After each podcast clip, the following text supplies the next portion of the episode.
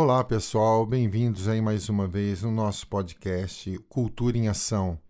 Eu sou músico, professor e produtor musical Maurício Miller e nesse episódio vou estar homenageando uma pessoa muito amada por mim que nos deixou recentemente, o meu tio Donizete Miller, Doni Miller, o Detão, que eu tive o prazer de bater esse papo com ele o ano passado. Ele contou um pouco da sua trajetória como fotógrafo, publicitário ele que teve uma grande influência na minha vida pessoal e cultural, é, me mostrando muitas influências musicais. E durante esse bate-papo, eu coloquei várias músicas, trechos de músicas que fizeram parte da nossa história.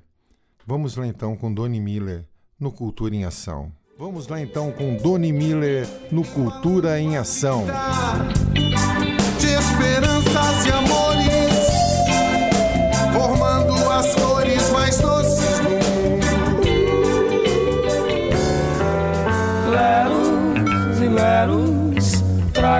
seu sorriso.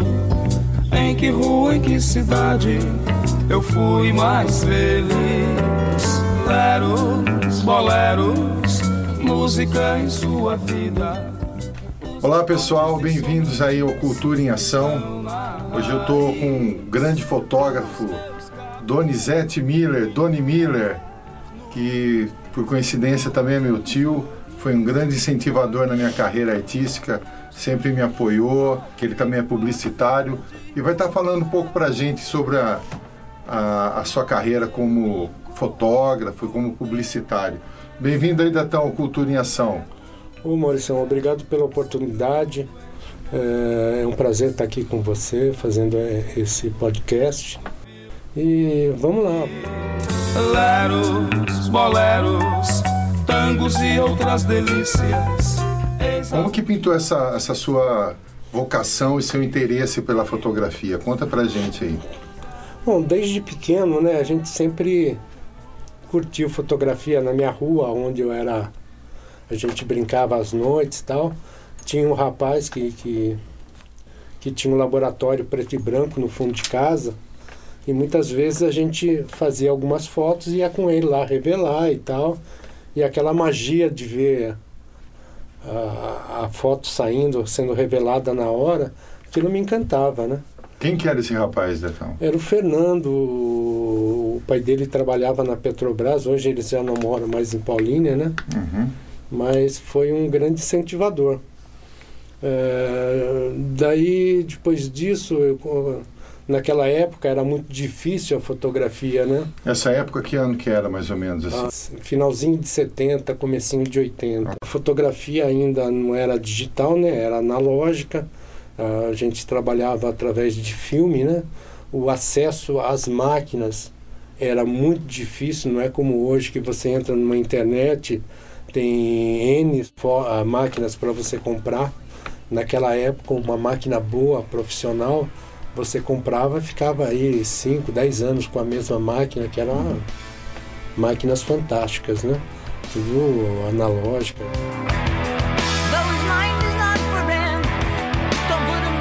E aí você tinha que fotografar o evento e você mesmo revelar? Não, no começo era o seguinte, a gente comprava umas maquininhas e eram descartáveis. Uhum.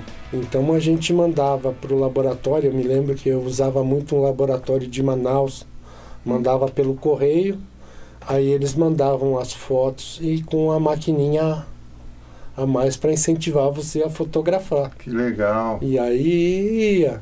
Depois comprei uma outra maquininha que já era um pouco mais sofisticada, mas continuava mandando o filme para Manaus e eles para me incentivar me mandavam um filme. Entendi. E, e naquela época, só para os mais novos entenderem, não, você não tinha como saber como tinha ficado a foto, né? Não, era filme, né? Você tirava filme. Até tem uma passagem muito interessante na uhum. época já do fotojornalismo, uhum. que eu vim, não vou citar nomes para não constranger ninguém, mas na época vim trabalhar em Paulínia, logo que eu voltei para minha cidade natal. O dono do jornal me deu dois filmes. Uhum. E eu fui fotografar, passei o dia inteiro, a noite inteira fotografando. Aí quando fui revelar o filme, o cara do laboratório falou assim, poxa amigo, esse filme já está velado, não tem. Já não tinha jeito. Eu falei, como assim? Pô, o filme já está velado. Aí eu fui no, no cara do jornal e falei, velho, você me deu o filme velado. Não, não, eu rebobinei ele. Falei, pô, cara. Já estava gasto Passei o, o, dia fotografando e não aproveitei nada, né? Que o filme já tinha ido. Caramba. E não tinha como saber, cara. Tinha que ser na técnica. Ô, ô Detão, e como é que funcionava esse negócio de filme? Quantas, é, quantas fotos você tirava com filme? Como é que funcionava isso daí? Bem, uh, filme era o seguinte: tinha os filmes de 12, 24 e 36 poses. Acabou o filme e acabou foto, velho. e, e tinha o seguinte: você tinha que colocar certinho o filme na máquina, que tinha uma linguetinha, né? Se você errasse a, a colocação da linguetinha, você ia tirando foto. A hora que você via que passava de, vamos supor, 36 fotos, dava 37, 38 é porque você tinha errado. Aí as fotos que você tirou, as 36 fotos, você perdeu, porque o filme não rodava. Então era meio complicado. Caramba, hein? É, não era fácil não.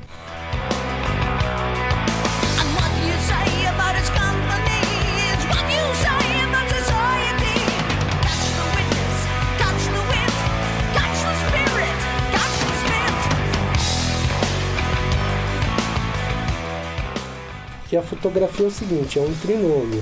É, abertura, velocidade e, e, o ISO. Você acertando esses três é, pontos na máquina, você vai conseguir ler a luz, fotografia, é, leitura da luz. Então, através desses três pontos, você consegue. Você consegue traduzir para gente o que é cada um desses três? Que é a velocidade. A velocidade do obturador. Uhum. A, a máquina é como uma íris.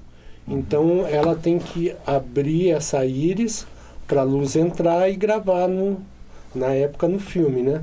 Entendi. Então é, essa íris ela tem que ter uma velocidade e uma abertura e a sensibilidade para ter a captação dessa luz. Olha, interessante. Interessante, muito legal, muito legal isso aí. Então, e você tinha essa técnica, ou você tinha ou você não tinha. Entendi. Se você acertasse, a foto ficava legal. Se não, se errasse. Filtro, essas coisas não tinha nada disso. Tinha, claro. Tinha, tinha, mas você colocava na hora ou depois? Como é que funcionava? Não, o filtro era na própria máquina. Entendi. Era o, o filtro que você colocava na lente. Ah, na lente. É. E tinha os truques de laboratório, né? Uhum. Que eu trabalhei muito com preto e branco, né? Que na minha área de fotojornalismo, a gente trabalhava muito com preto e branco. E dentro do laboratório, você tinha ah, os truques que você os recursos, né? Os recursos, mas eram tudo através de, de de capas que você colocava em cima da foto. Uhum. E, e, também para revelar é tudo a questão de tempo, é uma matemática.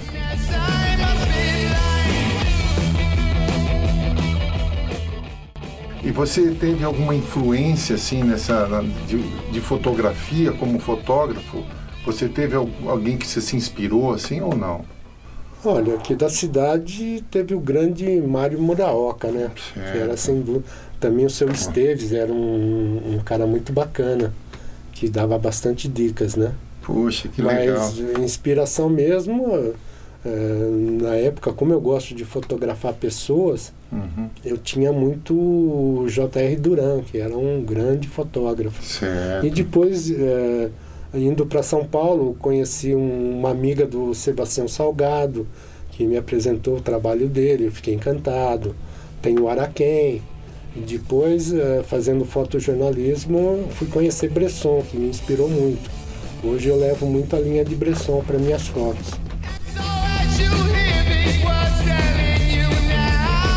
Você foi para São Paulo, você disse, você deve ter fotografado muitas pessoas, né? A gente sabe muitos eventos, assim. Quem que você pode citar para a gente assim de relevante que você tenha fotografado? Bom, logo que eu fui para São Paulo, eu fui trabalhar no Palácio dos Bandeirantes na assessoria de imprensa da Secretaria da Fazenda. E no Palácio dos Bandeirantes você tinha muito político, o Quércia, por exemplo, Ulisses Guimarães, que era um, uhum. figuras emblemáticas da política nacional, né? Mas o marco da minha carreira que me fez tremer nas bases foi quando me deram a pauta para ir fotografar o, o Papa Bento XVI. Aí eu e meu amigo Henri Merré, uhum. na época, fomos de moto de Paulínia a Aparecida do Norte e ficamos dois dias lá para fotografar o Papa. A energia é outra, é, meu, só estando legal. lá para saber é. o, o, que, que Você é. acha que foi assim, o grande evento que você é. fotografou? Assim? É. E lá também aconteceu uma coisa bem inusitada, cara. Uhum. Então, na noite que a gente chegou, pegamos as máquinas, né? Vamos dar um rolé pela, pela cidade para ver. E lá tinha o, onde é o estacionamento hoje da, da Basílica. Foi muito interessante, que andando no meio do povo, de repente eu vi quatro mulheres muçulmanas com as burcas tal. Ah, olha. Eu falei assim, pô, que interessante, né? E tirei do nada, tirei a foto. Uhum. E foi uma das fotos mais emblemáticas que, que, que, que eu tirei na, na, nessa, nesse trabalho. Que legal, poxa, muito interessante isso daí. Eu sei que você, como publicitário, que você se formou como publicitário. Sim, sou bacharel em publicidade Sim. e propaganda, e, formado e, pela PUC de Campinas. Entendi. E você também teve um programa de rádio, foi locutor de rádio. Como é que conta um pouquinho dessa época? Como que era o, o clima, o cenário dessa época aí? Bom, a, a gente nessa época era todo mundo era meio revolucionário e tal. Sim trabalhávamos com teatro, com um monte de coisa, né? Tanto é que trouxe o teatro para Paulínia, fazendo campanha para se montar um teatro na cidade. Na época, é, eu estudava na PUC, né? A época era 1980? 83, 84. Okay. E aí é, eu fiz um, uma parceria com a, a divisão de cultura, né? Que na época você pagava a bolsa de estudo fazendo censo pela cidade. E como eu fazia comunicação social, eu fiz um acordo com a Secretaria de Cultura que eu ia trazer umas peças de teatro aqui para a cidade, né? E a minha bolsa seria paga com essas peças. Então, a primeira peça que eu trouxe foi uma peça eh, que na verdade era infantil, chamava Os Grilos da Turma do Grilo. E por incrível que pareça, a gente fez a, a, a peça ali no, no Parque Ecológico Armando Miller, né? O famoso Bosquinho. E por incrível que pareça, deu mais pessoas idosas do que crianças. Então foi um marco na, na, na, na vida de Paulinho essa peça de teatro. Foi Puxa, muito bacana. Que legal, que legal. E aí, através daí, a gente começou a trazer algumas peças na época o, o Walter Costa, que era o Valtinho, tinha o teatro, né? Uhum. Então, com uma parceria com o Valtinho, a gente trazia as peças infantis no teatro do Valtinho. Cine Lumière. Cine Lumière, grande Marcelo. Oh, baby, baby, it's a wild world. It's hard to get by just upon a smile. Mas vamos falar do, do, do programa.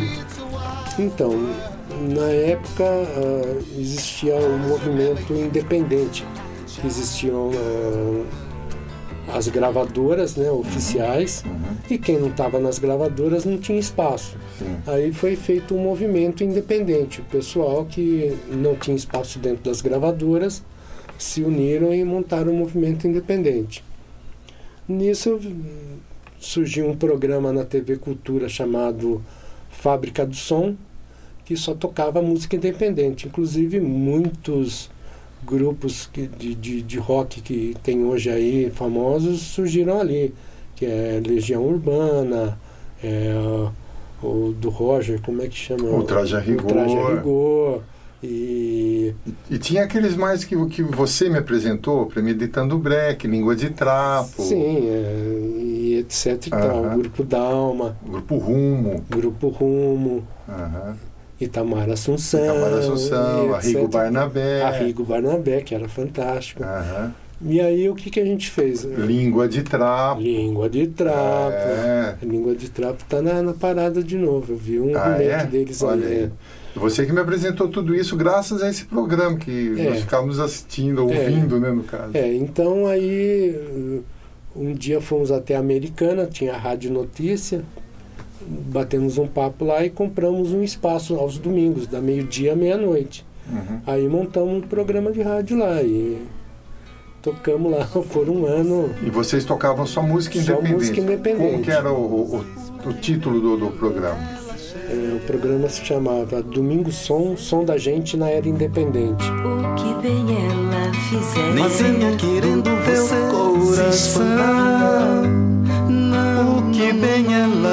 fizer. Nem venha querendo você se espantar. Não, legal. E era só música independente. Aham. Mas era uma loucura. A gente ia para São Paulo, tinha que ir nas gravadoras que não eram do, do, do, do- do sistema, né? Que eram as gravadoras independentes para poder pegar disco para poder tocar. Ou ir nos shows, né? Aham. E comprava os discos dentro do, dos shows. Comprava e depois vinha divulgar na, na, na rádio. Puxa, muito legal isso daí, né? ela toca. você coração. E antes disso, eu sei que você frequentou vários festivais, vários shows de rock, assim. O que, que você tem a dizer dessa época aí? O que, que você... Ah, aí é o seguinte, Marção, vamos começar do começo então. Aham. É, eu sempre fui um caipira de Paulínia, né? Uhum. E na década de 70, Petrobras chegando em Paulínia, vinha muita gente de fora. Aí eu tive um problema na- no, no- no colégio onde eu estudava em Paulínia, que era o Porfírio da Paz. Aí fui obrigado a procurar um colégio particular. Aí eu fui para Cosmópolis, no- na escola de comércio, onde eu aprendi muito sobre contabilidade. Para mim foi um- uma base muito boa. E Cosmópolis era outra tribo, Uhum. Era outra Eu história. conheci essa época também. Fui muito bem recebido lá, o pessoal me tratava muito bem e tinha uma cabeça diferente do pessoal de Paulínia. E lá eu me encontrei. E lá a gente. Naquela época a gente tinha uma liberdade maior. E a gente brigava pela liberdade de- de- do ser, né? Aí começamos, a- o pessoal de lá frequentava muito festivais. A gente ia para São Paulo, tinha ah, festivais de música a noite toda em- no ginásio da Portuguesa, no ginásio do Corinthians. E a gente ia, passava a noite lá, no outro dia voltava para. E tinha os festivais que eram festivais ao ar livre. Festival de Iacanga, Festival de Poços de Caldas, Festival de Cruzeiro. E na liberdade que a gente tinha, a gente pegava a mochilinha nas costas, ia até a estrada, pegava carona e ia embora. Ficava uma semana.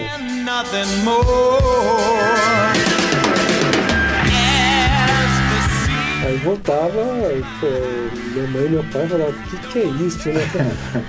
da onde você tá vindo? Mas assim, era, era a época dos hippies ou não? Era pós hippies? É, era a grande época dos hippies, né? Uhum. Mas eu não me considerava hippie porque morava com meu pai, com a minha mãe. Certo. Mas frequentava os festivais. E festival você via de tudo, né? Legal, E você legal. ficava acampado uma semana. Às vezes não tinha banho, não tinha comida. E a gente ia, né? Poxa, Tudo legal. em nome do som. Ó, muito legal esse- essas coisas que você está falando pra gente. Eu sei que vai ser muito interessante para quem está ouvindo. E eu gostaria de pedir para você uma música. Pra Você deixar uma música aqui pra gente que você possa dedicar aí pra galera. Não, uma música que eu curto muito é a do Raul Seixas, né? A do Pedro. Meu amigo Pedro. Meu amigo Pedro. Legal. Hoje eu te chamo de careta. Você me chama vagabundo. Pedro, onde você vai, eu também vou.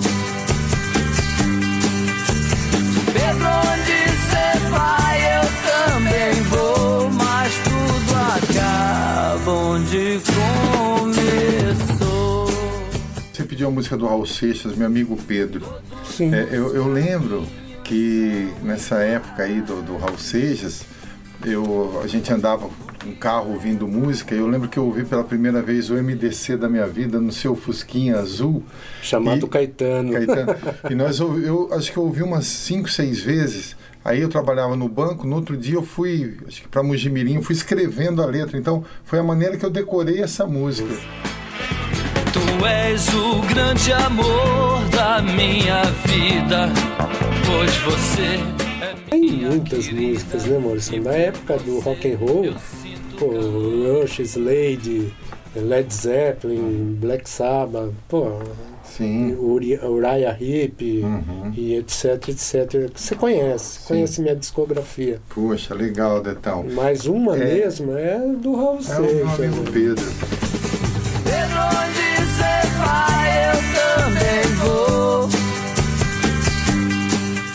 É, como que você passou essa, essa- esse período é, da pandemia e que lição que você tira dessa, dessa, desse é, período?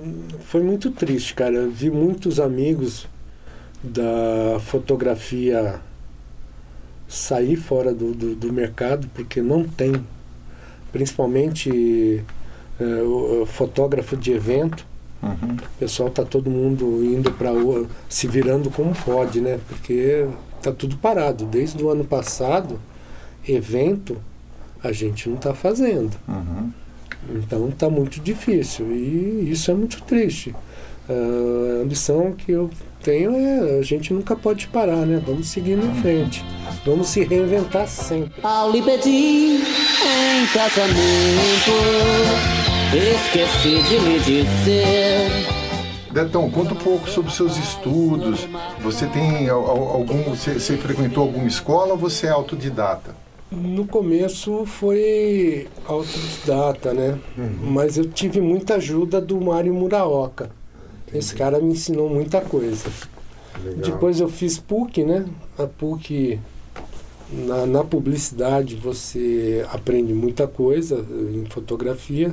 Como eu disse, tinha um laboratório, como eu trabalhava no banco da meio-dia para frente, então a parte da manhã eu passava dentro do laboratório. Entendi. E ali, que fotografia é isso? É troca de informação. Sim, sim. Você vai trocando informação e papapá e muita prática. Uhum. Aprendi na prática. né? Aprendi na prática. Quando eu fui para São Paulo, eu tinha a máquina, eu ficava treinando o foco eh, e o olhar fotográfico na, na Henrique Schaumann.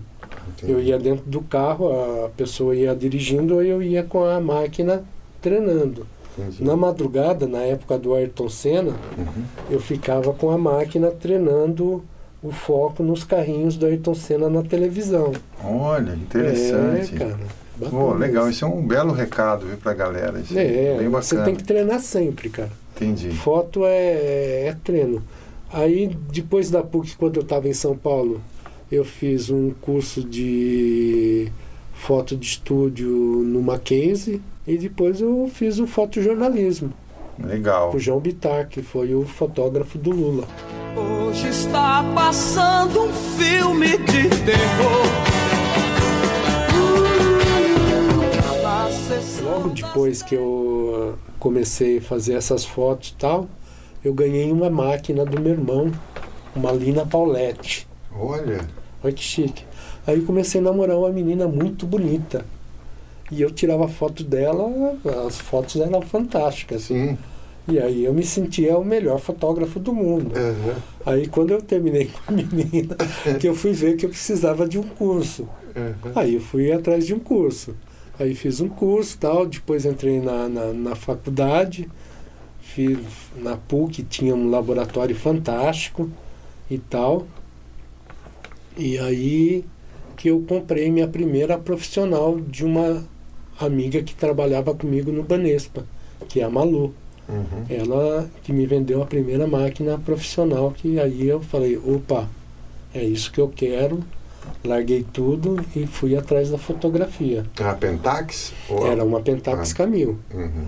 Aí, terminando a faculdade, ah, no laboratório, ah, todo mundo que curtia fotografia se encontrava no laboratório da PUC, que era um baita de um laboratório. E lá tinha a- o quadro de aviso. Aí eu vejo lá, ah, vendo máquina Canon, tal, tal, tal. Falei, pô, que interessante. E era uma amiga em comum da, da, da faculdade. Anotei o telefone, era um telefone de São Paulo, e deixei na minha carteira. Aí quando eu fui para São Paulo, eu olhei aquele telefone e falei assim, pô, vou ligar para. Foi aí que eu encontrei a mãe dos meus filhos, Olha que interessante. através da fotografia. Puxa, que legal. E chega à noite, sai correndo e vai estudar. Não tem tempo de janta, não dá pra tomar banho e nestas bandas geralmente faz calor. Ô Detão, deixa os seus contatos aí para quem quer contratar você, como é que faz? Para fazer fotos, eventos. Agora, com certeza, depois da vacina, vai- vão voltar os eventos, né? É, meu Instagram é Doni Miller Foto, telefone é 19 997 92 7552. Quem tiver a fim de, de me contratar, estamos à, à- à disposição aí. Legal, Casamento, batizado. Ok. etc. e tal. Tem mais algum recado que você queira deixar para os jovens, para a galera que está querendo começar a fotografar? O que, que você, que você pode dizer aí? para os novos aí. No começo da minha carreira, eu, eu tive um episódio na minha vida que me marcou até hoje. E isso eu posso até repassar para as pessoas. Se você é um profissional, sempre leve o seu material junto para que na, na, na hora inusitada pode acontecer alguma coisa e você está com o seu material para poder eh, realizar o, o teu trabalho. O, o que aconteceu comigo? Eu estava indo para São Paulo, entrei no ônibus, sentei do lado do Dadá Maravilha, que era um jogador de futebol, que jogava no Atlético Mineiro, foi Sim. tricampeão mundial e tal. E aí, batendo um papo com ele, é, ele fazendo um projeto aqui na região, e aí ele falou, ah, você faz o quê? Eu falei, ah, eu sou um repórter fotográfico. Oh, que bacana e tal, e que oportunidade você está tendo, né? Cadê sua máquina? Eu falei, poxa, cara, eu não tô com a máquina aqui. Ele falou, ó, nunca se esqueça de uma coisa, cara. Sempre tem o seu material ah, do teu lado, porque ah, as coisas acontecem no mundo assim de uma hora para outra e você tem que estar preparado para elas. E assim eu levei minha vida, cara. Aonde eu vou, eu tenho a minha maquininha do lado. Tá certo. Poxa, Apareceu foi- qualquer coisa, eu estou fotografando. Que e legal. muitas oportunidades se abriram na minha vida devido a, a estar com a máquina na hora certa, no momento certo e fazendo a coisa certa. É ter a máquina na mão e treinar. Treinar, treinar, treinar, treinar e, sempre ter um amigo fotógrafo para trocar ideia e trocar conhecimentos. Obrigado pela sua participação aqui no Cultura em Ação. Lembrando que esse podcast tem o incentivo e apoio da Secretaria Municipal de Olha que Cultura, bacana. é, da, da Prefeitura de Paulínia. Agradeço a, a todos que me ajudaram nessa caminhada da fotografia, que não foi fácil. Deus abençoe você, muito Amém, sucesso, muita amém, força amém. e luta nesse trabalho seu Amém. maravilhoso. Amém.